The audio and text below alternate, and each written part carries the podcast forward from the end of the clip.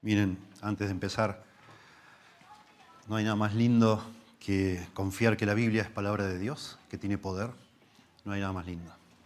A veces uno elige pasajes cuando no comprende bien esto que, espero yo todos tengamos la convicción que Dios habla a través de la Biblia. Cuando uno no comprende del todo bien eso, uno elige, así hacía yo hace años, muchos años, elegía ciertos pasajes favoritos míos, decía, uh, este está buenísimo.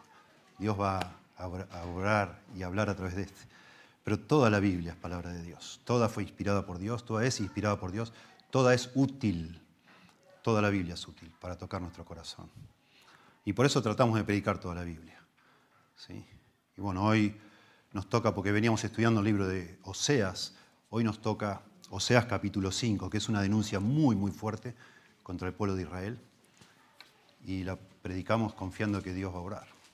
Y es tan hermoso venir cada domingo confiando que Dios va a orar en el corazón de cada uno de nosotros, mientras la palabra se expone.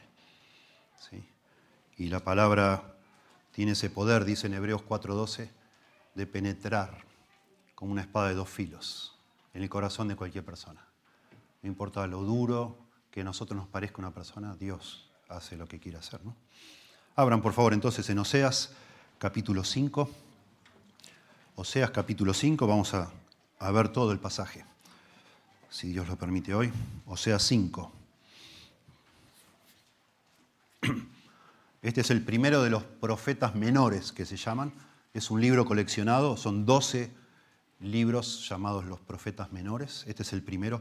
Los 12 libros estos tienen en común que hablan al pueblo de Dios en un tiempo que se llama de apostasía. Apostasía es cuando alguien que ha profesado conocer a Dios le da la espalda. Cuando alguien que dice que ama a Dios, en realidad lo está traicionando a Dios. Eso es apostasía. ¿Sí? Y de esto habla, hubo un tiempo en el pueblo de Dios, Israel y Judá, Israel en el norte, Judá en el sur, donde realmente negaban a Dios. Lo tenían en la boca, hablaban del nombre de Jehová, pero adoraban otros dioses falsos apostasía. Y está muy bueno predicar de esto, y muy necesario, porque vivimos en un tiempo de apostasía también nosotros, tristemente. Pero hoy que una iglesia diga que es evangélica no significa nada. Podés entrar y encontrar cualquier cosa dentro. Es la realidad. No importa la denominación. ¿eh? Esta iglesia es bautista. Entras a una iglesia bautista y ni sabes qué te vas a encontrar adentro ya no, no hay seguridad ni certeza en ningún lado. Es apostasía. Dice así Dios a su pueblo Israel, sacerdotes, oíd esto y estad atentos, casa de Israel y casa del rey, escuchad, porque para vosotros es el juicio, pues habéis sido lazo en Mispa y red tendida sobre Tabor y haciendo víctimas han bajado hasta lo profundo. Por tanto, yo castigaré a todos ellos. Yo conozco a Efraín, e Israel no me es desconocido, porque ahora, oh Efraín, te has prostituido y se ha contaminado Israel. No piensan en convertirse a su Dios, porque espíritu de fornicación está en medio de ellos y no conocen a Jehová. La soberbia de Israel le desmentirá en su cara. Israel y Efraín tropezarán en su pecado. Y Judá tropezará también con ellos. Con sus ovejas y con sus vacas andarán buscando a Jehová y no le hallarán. Se apartó de ellos. Contra Jehová prevaricaron porque han engendrado hijos extraños. Ahora en un solo mes serán consumidos ellos y sus heredades. Tocad bocina en Gabaa, trompeta en Ramá, sonad alarma en Bet Aben. Tiembla, oh Benjamín. Efraín será asolado en el día del castigo. En las tribus de Israel hice conocer la verdad. Los príncipes de Judá fueron como los que traspasan los linderos. Derramaré sobre ellos como agua mi ira. Efraín es vejado, quebrantado en juicio, porque quiso andar en pos de vanidades. Yo pues seré como polilla a Efraín y como carcoma a la casa de Judá. Y verá Efraín su enfermedad y Judá su llaga. Irá entonces Efraín a Asiria y enviará al rey Jared, mas él no os podrá sanar ni os curará la llaga. Porque yo seré como león a Efraín y como cachorro de león a la casa de Judá. Yo, yo arrebataré y me iré, tomaré y no habrá quien liberte. Andaré y volveré a mi lugar hasta que reconozcan su pecado y busquen mi rostro. En su angustia me buscarán. Yo le puse de título a este sermón, Lo mejor que nos puede pasar en tiempos de apostasía. Todo es negativo acá, pero hay una nota positiva al final de todo. Y cuando nosotros vivimos en un tiempo de apostasía universal, porque es universal, nacional, no sé, denominacional, pónganle, o personal o familiar, nosotros necesitamos que alguien nos despierte de esa situación. Porque acá se nos describe muy bien y es el testimonio de la Biblia que cuando nosotros nos estamos alejando de Dios persistentemente es porque nos estamos engañando a nosotros mismos. Y lo, que más lo mejor que nos puede pasar en una situación así es que Dios nos despierte de alguna u otra forma. Y la forma que Dios lo hace es por medio de angustias. Nos envía todo tipo de dificultades para quebrantarnos el corazón. Eso es lo que hace Dios. Y eso es lo mejor que nos puede pasar. Si no pasara nada, si tuviéramos nosotros separándonos de Dios, negando a Dios, alejándonos de Dios, y nada nos pasara, sería la tragedia peor que te puedas imaginar. Imagínate. Vas camino a un precipicio, vas camino a la condenación y, y, nadie te advierte nada. Y te crees que estás bárbaro. Te autoengañás y pensás que sos un fenómeno. Y nada te detiene. Imagínense. Tremendo. Antes de meternos a explicar, déjeme, yo tengo acá todo el texto abierto y con algunos detalles. Déjeme, abuelo de pájaro, señalar algunas cosas para que no, no, les, no les, un texto así no, no los intimide, digamos, ¿no? Porque hay muchas, muchos nombres, ustedes ven, ¿sí? Y nosotros queremos pensar siempre en nosotros, pero también queremos interpretar apropiadamente la Biblia, entender lo que pasa en la palabra, entender bien lo que pasó en aquel momento y después, por supuesto, pensar en nuestra alma. Acá se mencionan muchos nombres. Si ustedes ven todo el tiempo, lo que más se menciona es Efraín e Israel.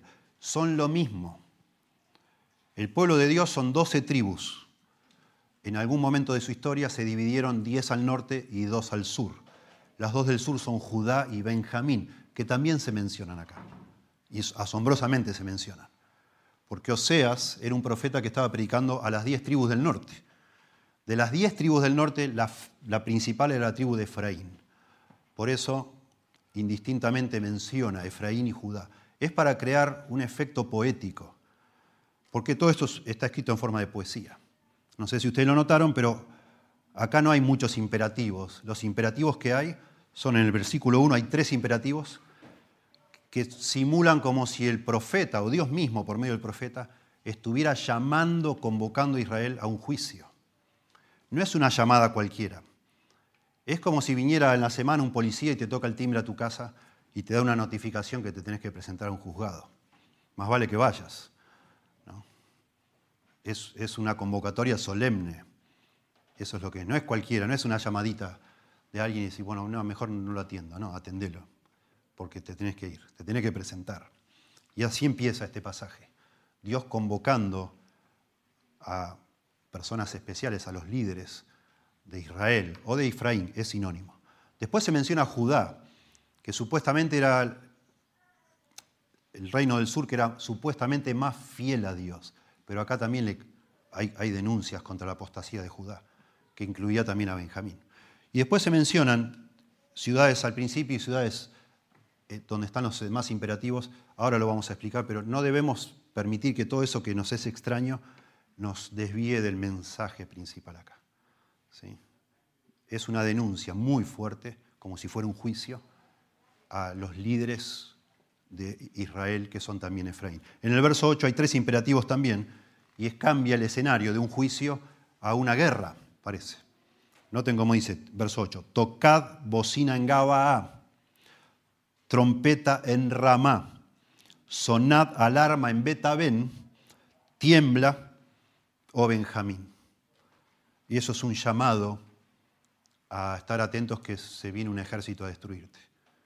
Eso de usar una trompeta, acá como dice, la bocina era una, como un cuerno de un carnero que se usaba para tocar, la trompeta era una trompeta de plata, ambos instrumentos se usaban para advertir que venía un enemigo,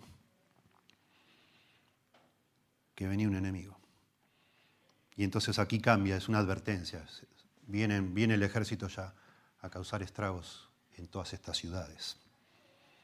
¿Sí? De nuevo aquí comienza con un juicio, se presentan las evidencias, ahora vamos a ver, y se anuncia un castigo. Y después ya ese castigo, parte de ese castigo, va a ser que venga un ejército. Y continúa hablando del castigo de Dios a estos apóstatas, usando dos analogías, una muy común en la Biblia, hablando de Dios como un león, yo seré como un león para Efraín y como cachorro de león para Judá, dice. Pero una muy rara, yo seré como polilla, dice Dios. Seré como polilla, ahora vamos a ver, pero son parte de los castigos. Primer castigo es que viene un ejército a conquistarlos y eso sucedió, ya sucedió, obvio.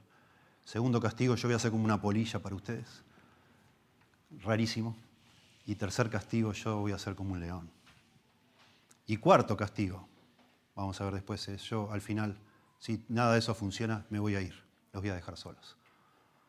Bueno, veamos entonces lo mejor que nos puede pasar en tiempos de apostasía, cuando estamos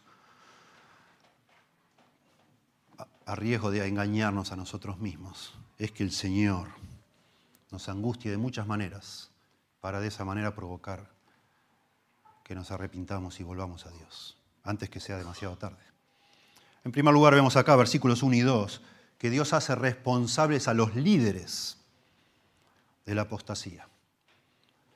Cuando estamos en un tiempo, hablamos de un tiempo de apostasía cuando es generalizada, cuando la mayoría, siempre hubo personas apóstatas. En cualquier época de la historia siempre hubo alguno que otro que dijo amar al Señor y en un momento le dio la espalda y lo negó. Siempre hubo así. Siempre hubo Judas en todas partes,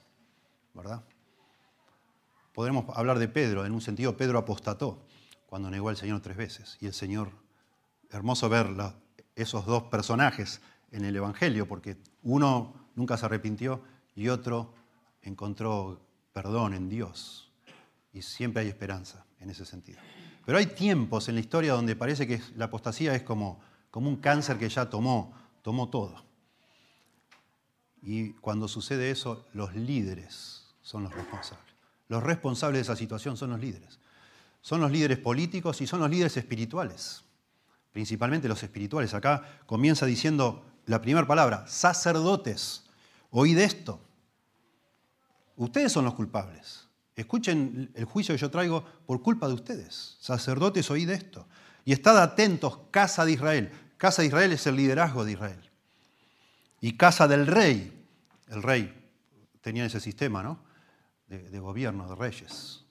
Todos los, líderes, en todo sentido, de una, de una nación, Dios está hablando a su pueblo que es una nación, son los responsables de lo que está pasando. Escuchad, porque para vosotros es el juicio. Y entonces explica cómo los líderes han sido tropiezo a todo el pueblo pues habéis sido lazo en Mispa, una ciudad, y red tendida sobre Tabor, otra ciudad. En el monte Tabor es donde Jesucristo se transfiguró, cerca del mar de Galilea, en el norte. La ciudad de Mispa estaba del otro lado del Jordán, en, en un lugar más lejos. Y haciendo víctimas, dice la reina Valera, verso 2, han bajado hasta lo profundo. Por tanto, yo castigaré a todos ellos. ¿A quiénes? A los sacerdotes, a la casa de Israel y a la casa del rey que son los que han sido tropiezo. Noten lo que dice acá, han sido lazo. Está hablando como una trampa para atrapar un animal. Pues habéis sido lazo. ¿Quiénes? Los sacerdotes, los líderes y la casa del rey. Habéis sido lazo en Mispa, red tendida, otra, otra forma de trampa en Tabor, y haciendo víctimas han bajado hasta lo profundo. El verso 2 es muy difícil de traducir, no está claro. Hay muchas, ustedes saben que hay muchos manuscritos de la Biblia, hay, cientos de manuscritos, y en el verso 2 hay discrepancias en algunos manuscritos. Entonces, la reina Valera traduce, y haciendo víctimas, han bajado hasta lo profundo, aludiendo, algunos dicen, algunos estudiosos, probablemente a, a lo que fue después en muchas ciudades matanza de niños, para supuestamente aplacar la ira de los dioses de los ídolos. Otra, versión similar a la Reina Valera dice, han profundizado en la matanza sus transgresiones. La Biblia de las Américas dice, y los rebeldes se han ahondado en la perversión. Noten, ya hay nada que ver. Y la Biblia, la nueva versión internacional, dice, en Sitín, una fosa abierta. Yo me inclino más por esta última de la nueva versión internacional.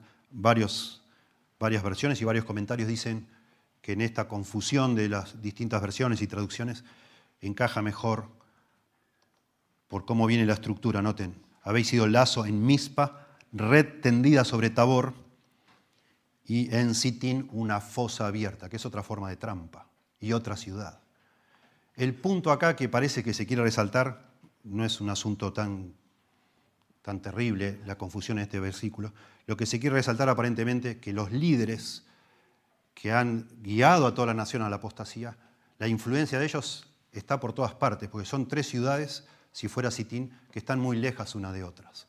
Y en las tres está pasando lo mismo. Y pensemos por un momento lo que es la decadencia moral, la crisis moral. Nosotros en nuestro país hace ya tiempo que estamos viviendo una crisis moral, pero enorme, enorme, enorme. Y los responsables son los líderes. Son los líderes políticos y son los líderes religiosos, claro que sí. Son las personas que, son responsables de, cómo piensa y siente los valores que tiene una nación. ¿sí? Pero también hay una tremenda, pero una tremenda crisis eh, dentro del mundo religioso, tremendo. Hay un desconocimiento de Dios que da ganas de llorar. Personas, en este momento hay iglesias abiertas todas partes del mundo, un día domingo, pero en muy pocos lugares está el Señor. En muy pocos lugares. Y los líderes somos los responsables. Siempre es así en la Biblia. Siempre los líderes son los responsables. Y de nuevo, este cuadro que se pinta acá de tres ciudades distantes una de otra y las tres son como trampas para las personas, habla de que como que hay modas a lo largo de la historia hay, momentos de avivamiento donde parece que la gente sinceramente se interesa por las cosas de Dios y hay momentos que a nadie le importa nada. Y estamos en un momento en que a nadie le importa nada. Claro que sí. Tremendo. Y, muy triste. Y algunos de ustedes conocen, algunos de ustedes vienen de otros lados, escapando quizás de, de iglesias, denominaciones que están completamente corrompidas, donde los líderes tienen una doble vida de manera vergonzante y nadie dice nada nadie, ni ellos, por supuesto, ni ellos son honestos para decir, hermano, no puedo ser más su, pastor porque mi vida no lo, ratifica. Pero nadie le dice nada. Ni ellos se sinceran y dicen, no, hermano, no, yo no puedo estar más acá. Pero ni siquiera los que están encima ni los que están al lado, nadie dice nada. Al contrario, se empieza a regar eh, como pólvora la, la inmoralidad de decir, bueno, si el pastor es así, bueno, ¿Para qué exagerar tanto nosotros? No pasa nada.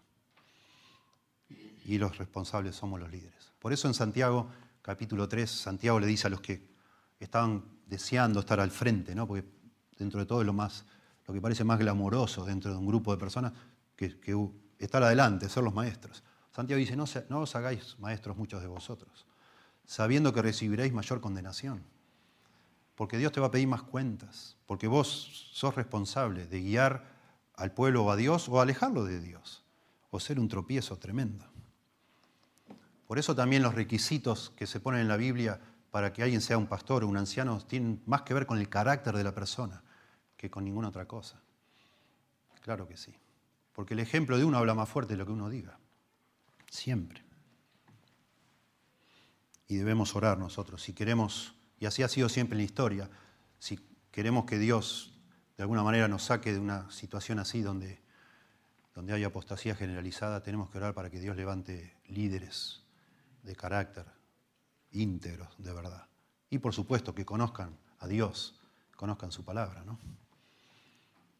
En segundo lugar, versos 3 al 5, al 6.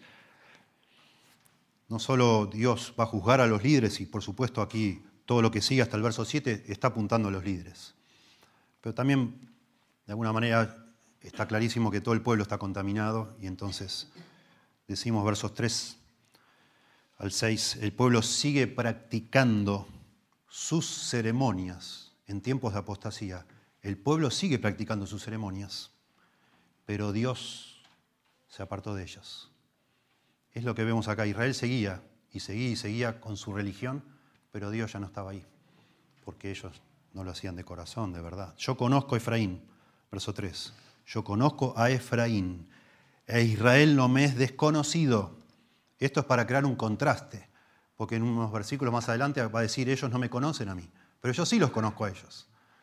Ellos actúan como si yo no estuviera viendo nada de lo que hacen, y así actuamos a veces cuando estamos endurecidos contra Dios. Pensamos que el Señor no ve, no presta atención, no sabe, no le interesa, pero sí le interesa y sí sabe. Claro que sabe. Dios sabe todo de nosotros, completamente todo. Yo conozco a Efraín, e Israel no me es desconocido. Eso es lo que es un tiempo de apostasía, es un tiempo de ignorancia, ignorancia espiritual. Pero Dios nunca es ignorante, jamás.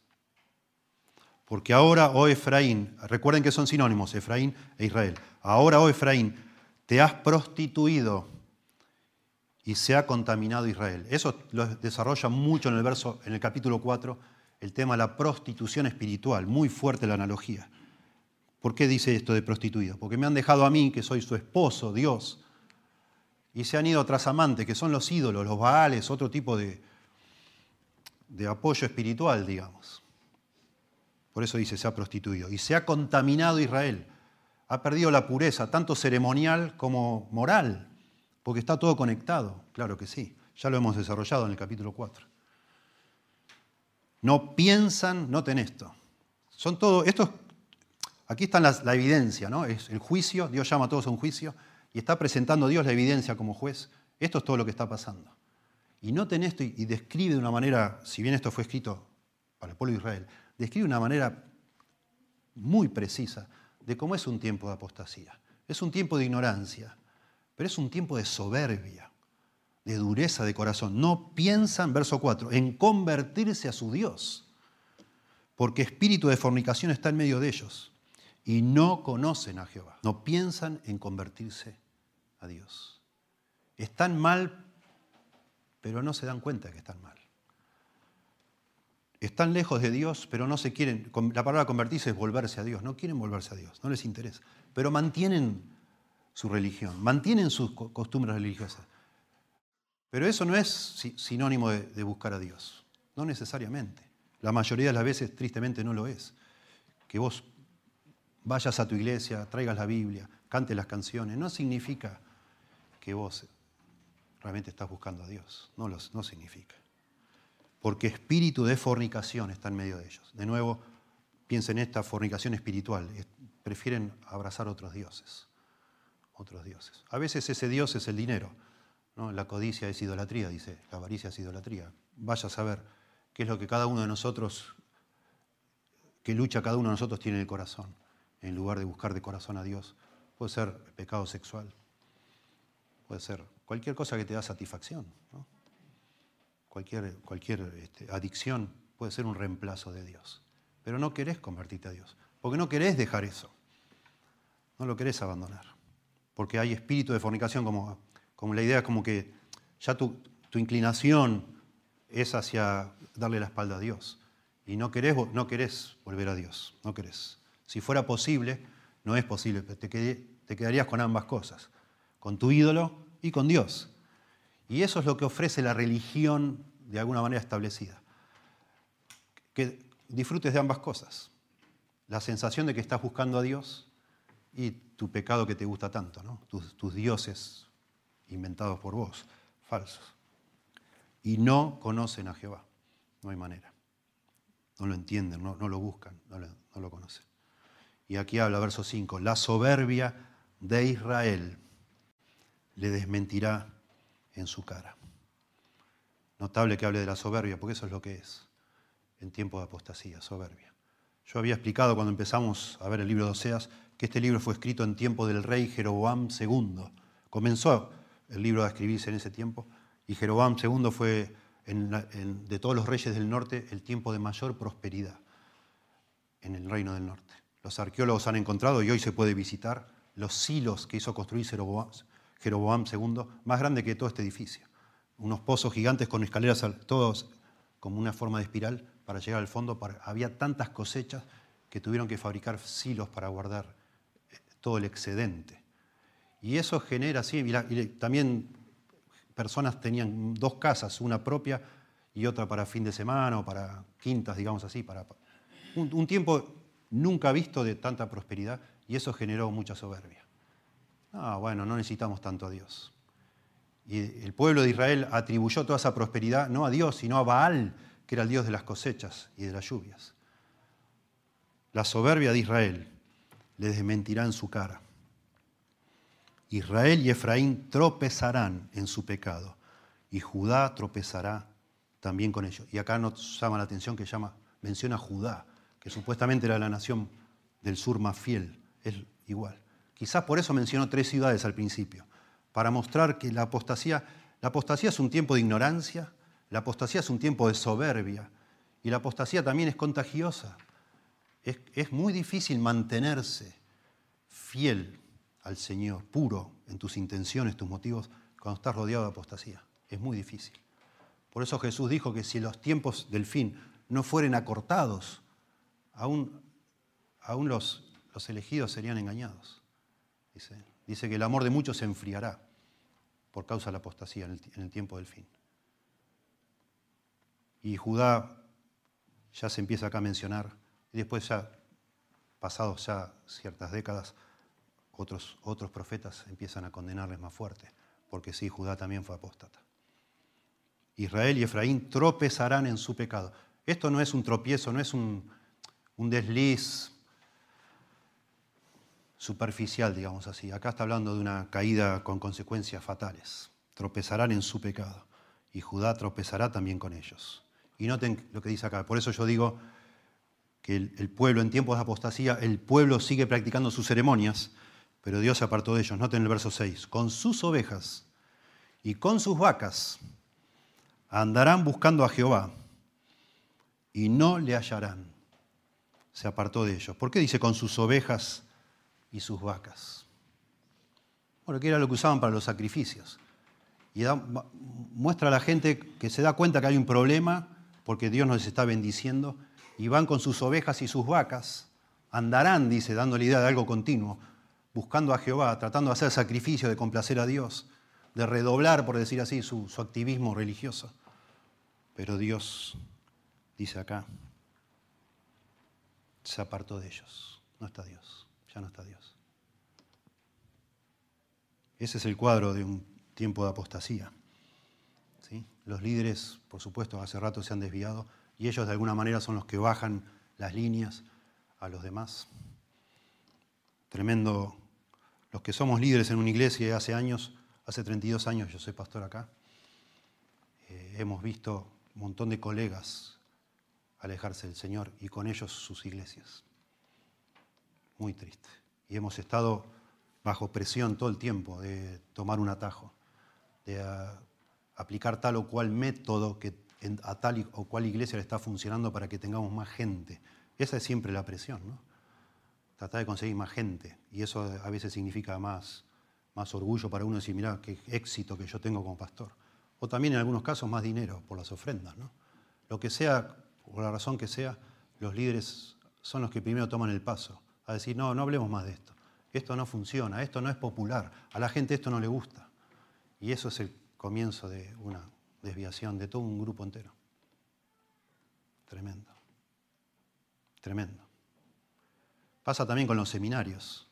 Hace muchos años yo hablaba con el, pastor de misiones de la iglesia que pastorea el MacArthur, y un día me cuentan, no sé, cómo era la charla, pero me dice, nosotros la iglesia le, cobramos dos dólares por año, dos dólares por año al seminario para tener aquí en el, en el, estacionamiento el edificio donde funciona el seminario.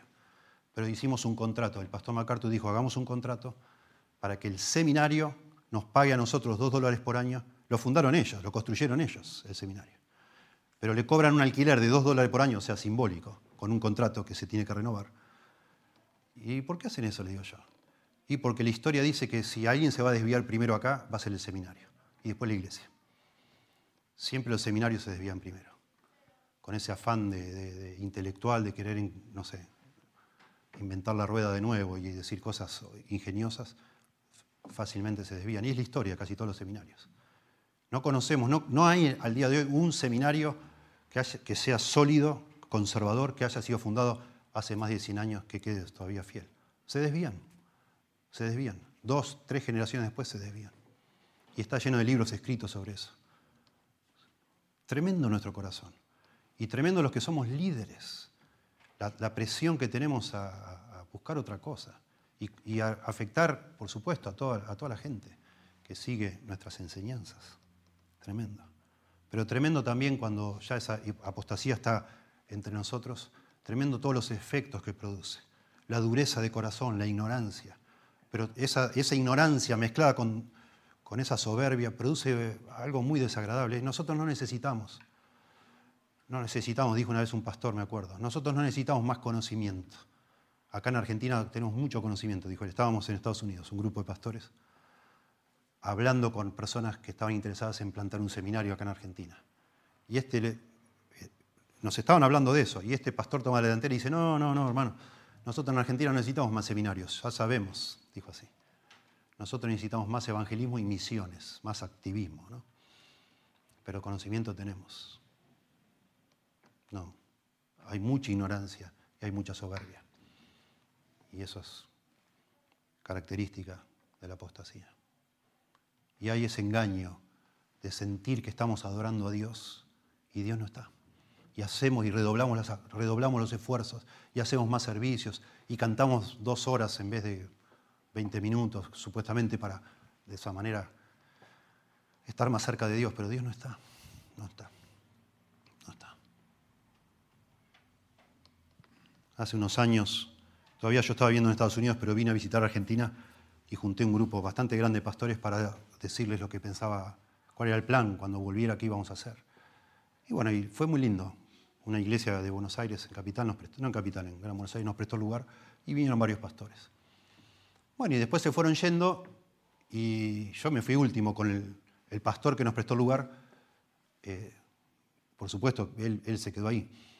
Y me dice, vos sabés que uno de los pastores que vino me dijo algo muy interesante, que tenía en ese momento una de las iglesias más grandes de nuestro grupo de iglesias. ¿no? Y me dijo así antes de irse, vos sabés que yo, yo vine porque yo sé que la gente viene vacía y se va vacía de la iglesia donde yo pastoreo, yo lo sé y quería, quería ver qué nos proponía Alejandro, a ver si puedo yo mejorar eso. Eso es lo que pasa. En 1975, Donald Bloesch escribió un libro llamado La Iglesia Invadida, y hay un capítulo en ese libro que se llama Enterrar el Evangelio. Enterrar esto está en inglés, ¿no? pero es lo que así se llama el capítulo. Escuchen lo que dice este hombre. 1975. La nueva liturgia la, liturgia es todo lo que hacemos en la parte de la alabanza. ¿no? La nueva liturgia, como la nueva teología que la informa, también tiende a enterrar en lugar de exaltar el Evangelio. Los nuevos experimentos litúrgicos, que incluyen comidas de ágape, guitarreadas, ayudas audiovisuales y drama religioso, a menudo dejan de lado la única cosa que es más importante en lo que respecta a la teología evangélica. Dos puntos, la predicación y la audición de la palabra de Dios. El corazón del Evangelio, dicen los liturgistas de vanguardia, la gente esta que propone los cambios, no es, dicen ellos, el corazón del Evangelio no es un mensaje racional, sino una experiencia de comunidad o un estilo de vida. Y menciona un teólogo católico que dice, el cristianismo tiene una misión, no un mensaje.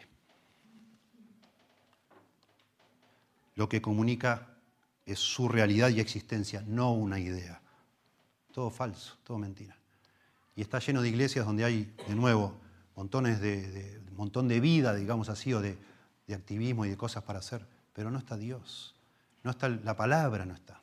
Casi ni se menciona. Se hace un sermoncito al final y dice, le llaman sermón, pero son testimonios. Testimonios de lo que supuestamente te pasó, te pasó. Leen un versículo y empiezan a contar experiencias humanas. Y Dios no habla. Ya porque Dios ya no está.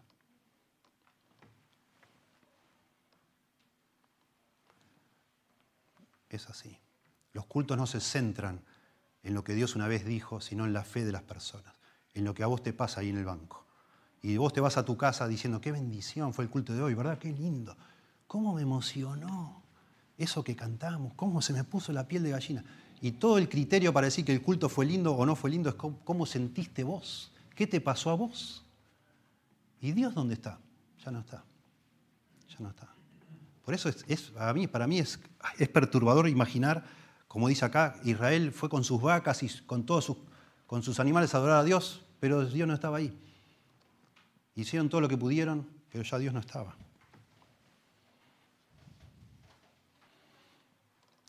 En tercer lugar, versos 7 al 15, lo que queda. Dios envía todo tipo de castigos en tiempos de apostasía para angustiarnos, para molestarnos, para provocarnos, para quebrantarnos, de modo que nos arrepintamos sinceramente. Y eso es lo que termina diciendo acá. Parece duro cuando lo lees, pero es, pura misericordia. Dios tratando de que su pueblo se despierte con todo tipo de castigos, que en definitiva, en comparación con la perdición eterna, no son nada. Y entonces dice verso 7, contra Jehová prevaricaron porque han engendrado hijos extraños. Ahora en un solo mes serán consumidos ellos y sus heredades.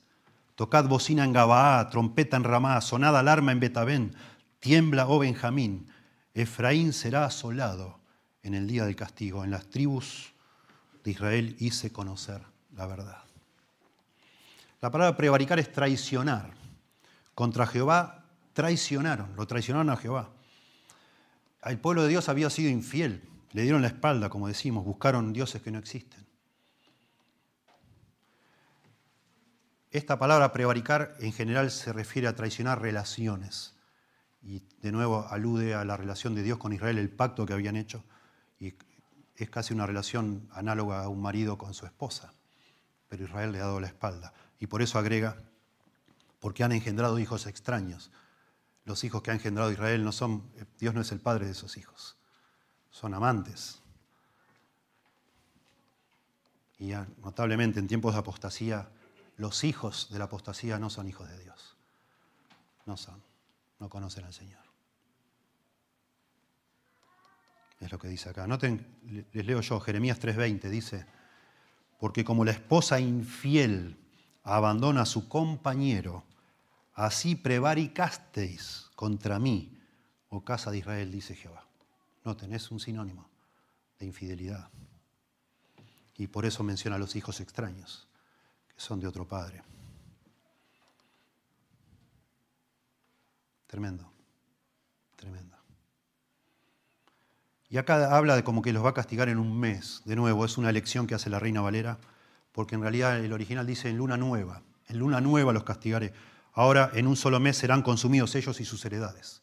En luna nueva serán consumidos.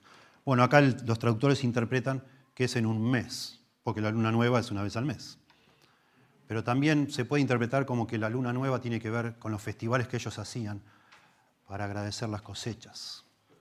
Y es muy interesante porque se, seguía practicando la religión, todas las ceremonias judías se seguían practicando, aún en tiempos de apostasía, y seguían poniendo el nombre de Dios, pero estaban adorando a otros dioses, aún mencionándolo a Dios. Y es probable que en tiempos de cosecha, como decía yo, en el tiempo de Jeroboam, con tanta abundancia, etc., es muy probable que en esos festivales para agradecer las cosechas, le dieran gracias a Baal, el dios de la lluvia. Es muy probable. Es lo que sabemos por otros pasajes. ¿no? Y en ese tiempo, dice Dios, en el momento que estén festejando, los voy a destruir. Los voy a destruir. Y acá habla de nuevo de un ejército. Verso 8, con todo esto de tocar la trompeta, avisen, se viene un ejército. Prepárense porque viene guerra. Yo voy a mandar una nación vecina y es lo que pasó. Mandó a Asiria, Dios, Está todo explicado en, en el libro de Reyes y de Crónicas, sobre todo Reyes. Dios destruyó Israel por medio de los asirios. ¿Sí? Y Tigliat Pileser. Todo se cuenta en el libro de Reyes. Los sistemas apóstatas no engendran hijos de Dios, no. Y de nuevo, Dios, de una manera misericordiosa, a nivel nacional, diríamos, esto fue lo que pasó a nivel nacional, de la abundancia rápidamente pasaron a la desgracia. Y finalmente, también muy rápidamente, fueron cautivos. Y a veces uno piensa también, viendo las cosas como son, que lo que mejor nos puede pasar espiritualmente hablando es que no nos vaya demasiado bien materialmente. Sabemos muy pronto en nuestro país también de, de mucha abundancia. En la década del 90 hemos pasado a mucha necesidad y los que hemos vivido ambas épocas sabemos que a veces tener que todo nos vaya bien no significa que eso nos haga buscar a Dios. Al contrario, nos agrandamos, nos creemos, no sé, nos, creemos unos fenómenos cuando nos va todo bien. Creemos que es todo gracias a nosotros. Y a veces, cuando las cosas no van bien, se nos ocurre buscar a Dios. Como último, a veces como el último recurso, ¿verdad? Invasión material entonces. Verso 10. Los príncipes de Judá fueron como los que traspasan los linderos bueno, acá de nuevo hablando, los, hablando de Judá, de los príncipes, los líderes, traspasar los linderos era algo prohibido por la ley. En aquella época no había alambrados tan como hay hoy por todos lados, no existía, el alambre galvanizado no existía. Y ponían piedras en algunos lugares y obvio, alguno que otro pillo de noche corría la piedra, ¿no? Para agrandar la casa. Eso estaba prohibido por la ley. Pero acá está hablando de una, yo creo que no es el pecado que se está mencionando, es una metáfora o es una comparación. Dice, ¿cómo los que traspasan los linderos? Estamos, nosotros también lo usamos como que te pasaste la raya, ¿no? Te fuiste al, pasto, decimos a veces, te fuiste a la banquina, ¿qué estás haciendo? ¿Estás loco? Es la denuncia de Dios, se fueron, se fueron a otro lado ustedes. Están haciendo cualquier cosa. Los príncipes de Judá fueron como los que traspasan los linderos. Derramaré sobre ellos como agua mi ira. Efraín es vejado, quebrantado en juicio. Noten, de nuevo, los castigos. E, Efraín es vejado, quebrantado en juicio porque quiso andar en pos de vanidades, ídolos, cosas que dicen que son, pero no son, no existen, no hay dioses, hay un solo Dios en este mundo. No hay dioses detrás de los ídolos. Baal era el dios de los cananeos, pero no hay otro dios. Era lo que ellos inventaron, pero no es un dios. No hay. Y así son las personas. Creen que van buscando a Dios, creen que están buscando a Dios, buscando dioses que se inventan y no están buscando a Dios. Por eso Dios dice, derramaré mi ira, porque quiso andar en pos de vanidades. Quiso, noten cómo refleja esto la, la intención, el deseo personal, la responsabilidad personal. Ellos quisieron. Ellos no quisieron a Dios, pero sí quisieron vanidades. Yo pues seré como polilla a Efraín y como carcoma a la casa de Judá. Qué raro pensar en Dios como una polilla, decir, no puede ser. ¿Qué hace la Biblia hablándome así de Dios? Bueno, de nuevo, tenemos que, esto es poesía hebrea, tenemos que pensar en qué sentido una polilla me puede quebrantar a mí, en qué sentido una polilla puede hacerme pensar que estoy haciendo algo mal y despertarme a buscar a Dios de verdad. Bueno, así como una guerra me quita la prosperidad material, me quita el bienestar, la comodidad, me trastorna toda la vida de una persona estar en guerra, lo estamos viendo en las imágenes de televisión en estos días tratamos de imaginarnos lo que sería estar ahí y no lo podemos ni pensar. De la misma manera, algo más insignificante y más este, casi imperceptible son la polilla o la carcoma que dice acá, que de alguna manera también va dañando tus posesiones, tus cosas. Probablemente en especial, si está hablando de polillas, las que conocemos nosotros, la vestimenta. Si está hablando de carcoma, bueno, los hogares, ¿no? Se los va dañando. Escuchen lo que dice un comentarista presbiteriano, dice así, este es el progreso, esto de la guerra, la polilla y después va a venir el león, ¿no? Dice el, comentarista. Se llama Barnhouse. Este es el progreso del amor de Dios. Él no nos dejará perdernos sin agotar todos los recursos de su amor. La polilla puede haber comido posesiones valiosas, pero podemos darle la vuelta a la alfombra, dice él. Me comió la alfombra, la doy vuelta Podemos poner el sofá contra una pared donde no se pueda ver los estragos de la polilla. Podemos mover una lámpara para que la luz no brille sobre la destrucción de la carcoma o la polilla. Podemos acomodarlo de alguna manera. Luego se ve obligado Dios a enviar al león, que viene a continuación, sin previo aviso. Grandes problemas surgen sobre nosotros como una bestia de presa. El miedo se apodera de nosotros. Nuestra sangre corre fría, imagínate, frente a un león, ya no una polilla. Felices somos nosotros si nos damos cuenta de que este es el Señor del amor, que nos llama a apartarnos del camino donde acechan los leones y a correr hacia el camino de su voluntad, donde ningún enemigo puede asaltarnos. Va a venir en un momento el león, pero qué interesante, dice llegué como una polilla o como una carcoma a Judá, reino del sur. Y entonces, verso 13, parece que da efecto esto de la polilla, porque dice, verá Efraín su enfermedad. Por fin se da cuenta. Todo el tiempo la Biblia hace la analogía entre una enfermedad física y nuestra enfermedad espiritual, el pecado. Y verá Efraín su enfermedad, está hablando del pecado, de su maldad, de su apostasía. Y Judá su llaga. Se van a dar cuenta. Y uno dice, bueno, bien. Ahora sí, entonces van a buscar a Dios quebrantados en arrepentimiento. No.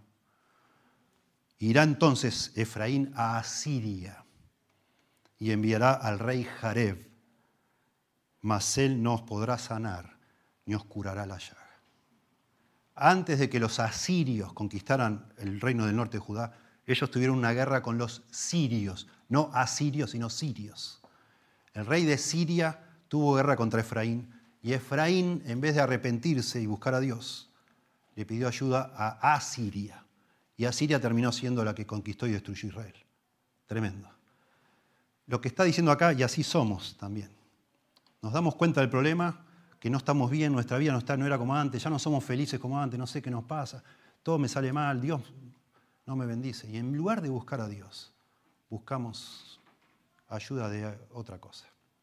Porque hay una dureza en nuestro corazón en buscar a Dios de verdad. Tremendo. Y así somos nosotros muchas veces. Oh Dios, socorro en el ayer.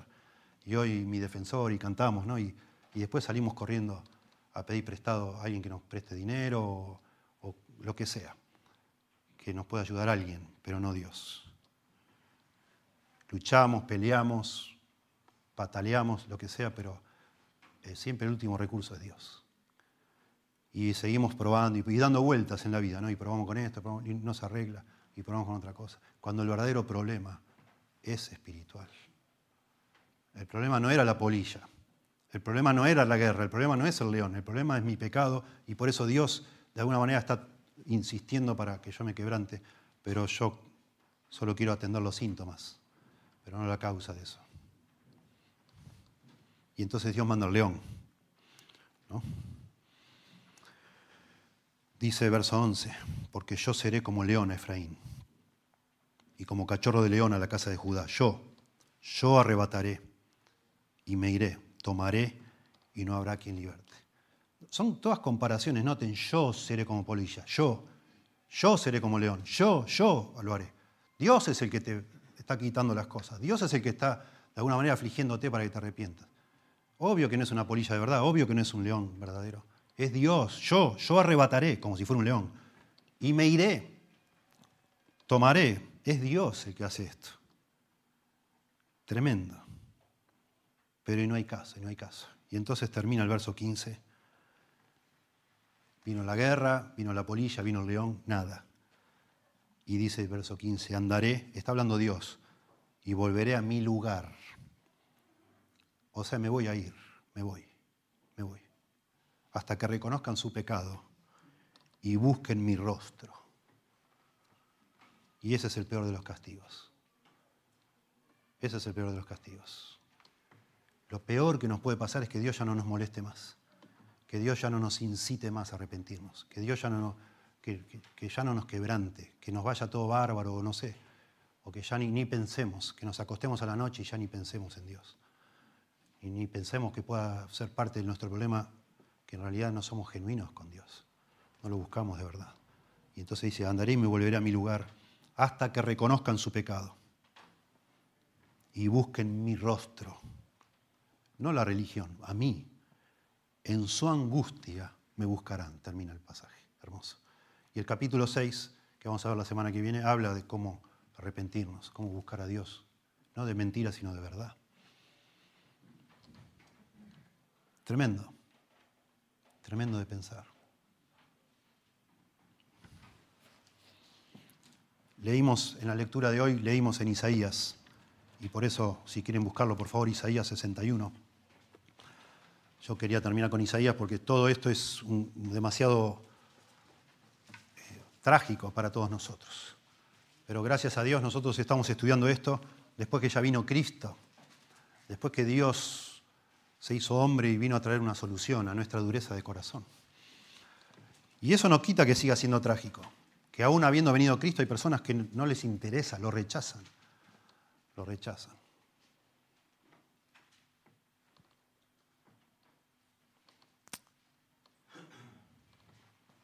Parece mentira, pero hay personas, hace un tiempo una persona que sabía que se iba a morir muy pronto, me dijo a mí, eh, Alejandro, vos que sabés inglés, ¿no me podés buscar en internet alguna información sobre la enfermedad que yo tengo? Que me dijo el médico que no voy a vivir más de un mes.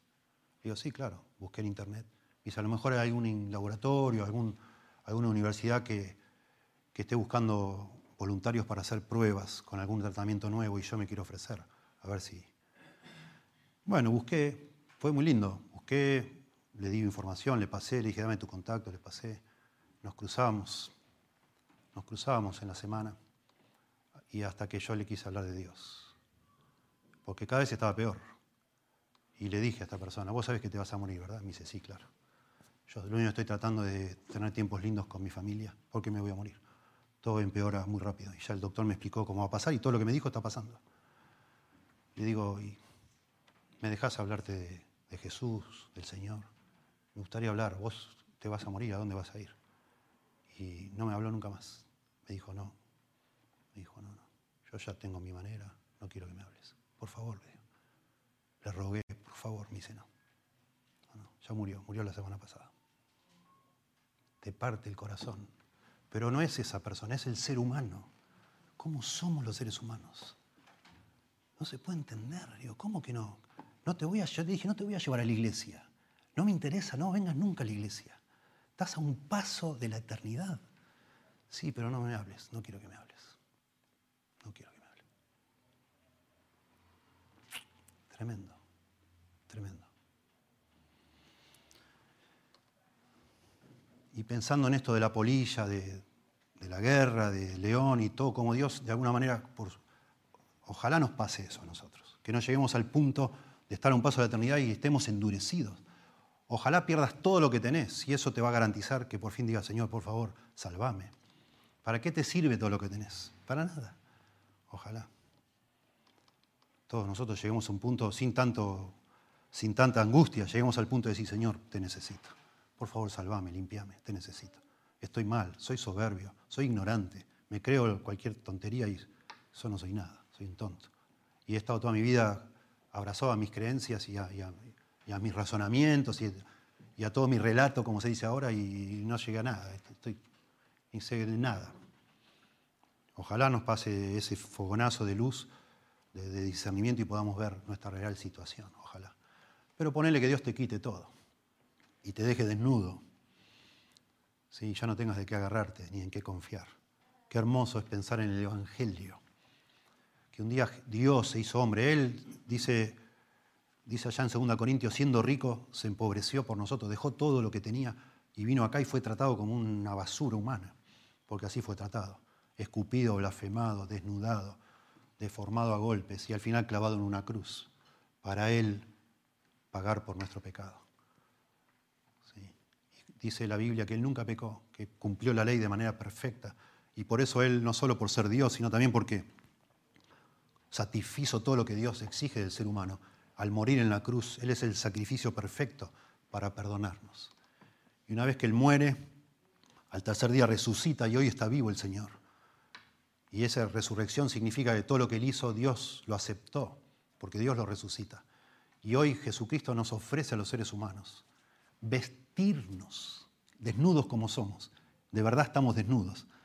¿sí? Vestirnos de su justicia, para que nosotros hallemos gracia delante de Dios, aceptación, porque Dios mira, Dios es santo y mira nuestra vida, y cuando miran, si miran Dios mi vida, si yo no tuviera a Cristo, lo único que me vería Dios es mi pecado, mi incapacidad, mi soberbia, en el mejor de los casos mi indiferencia, pero todo es lo mismo, es orgullo y soberbia.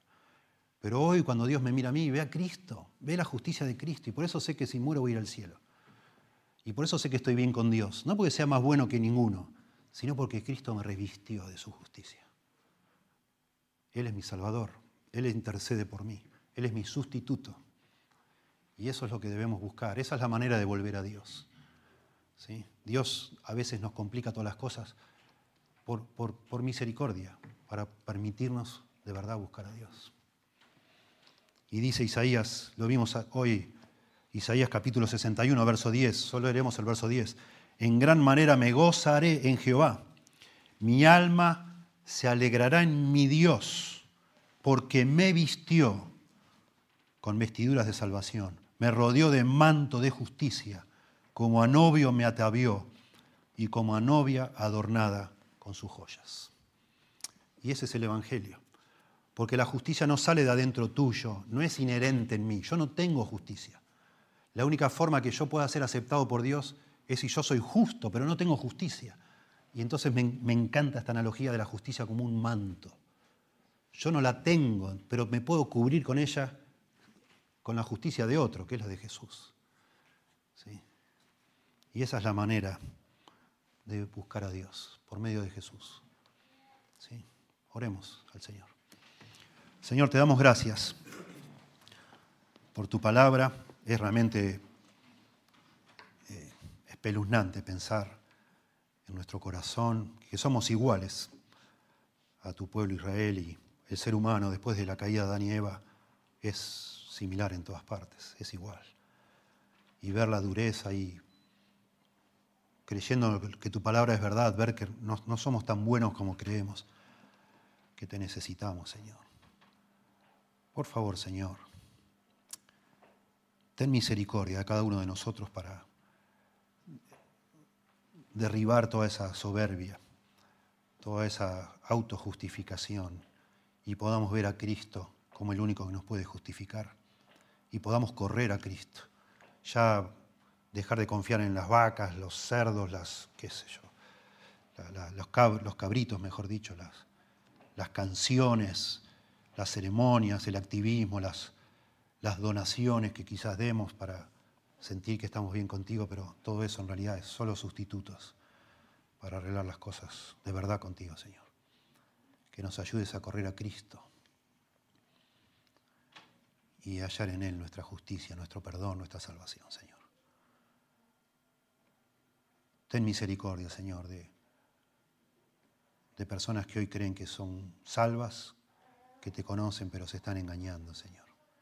Levanta pastores, hombres fieles a lo largo de todo este país y otras naciones, para que de verdad se olviden de agradar a los demás, se olviden de la fama, el dinero, y solo piensen en la eternidad y hablen con precisión tu palabra, Señor. Guárdanos a nosotros aquí, de nunca desviarnos de ti, Señor. Que esta iglesia sea una iglesia fiel a ti, Señor. Ayúdanos, por favor. Líbranos de la apostasía y y entre nosotros hay algunos que han apostatado a lo largo de los años. Siempre oramos, Señor, que tengas nuevamente misericordia de ellos para quebrantarlos, que los vuelvas locos, Señor, que no les dejes ser felices hasta que vengan humillados ante ti, Señor, para rogar salvación.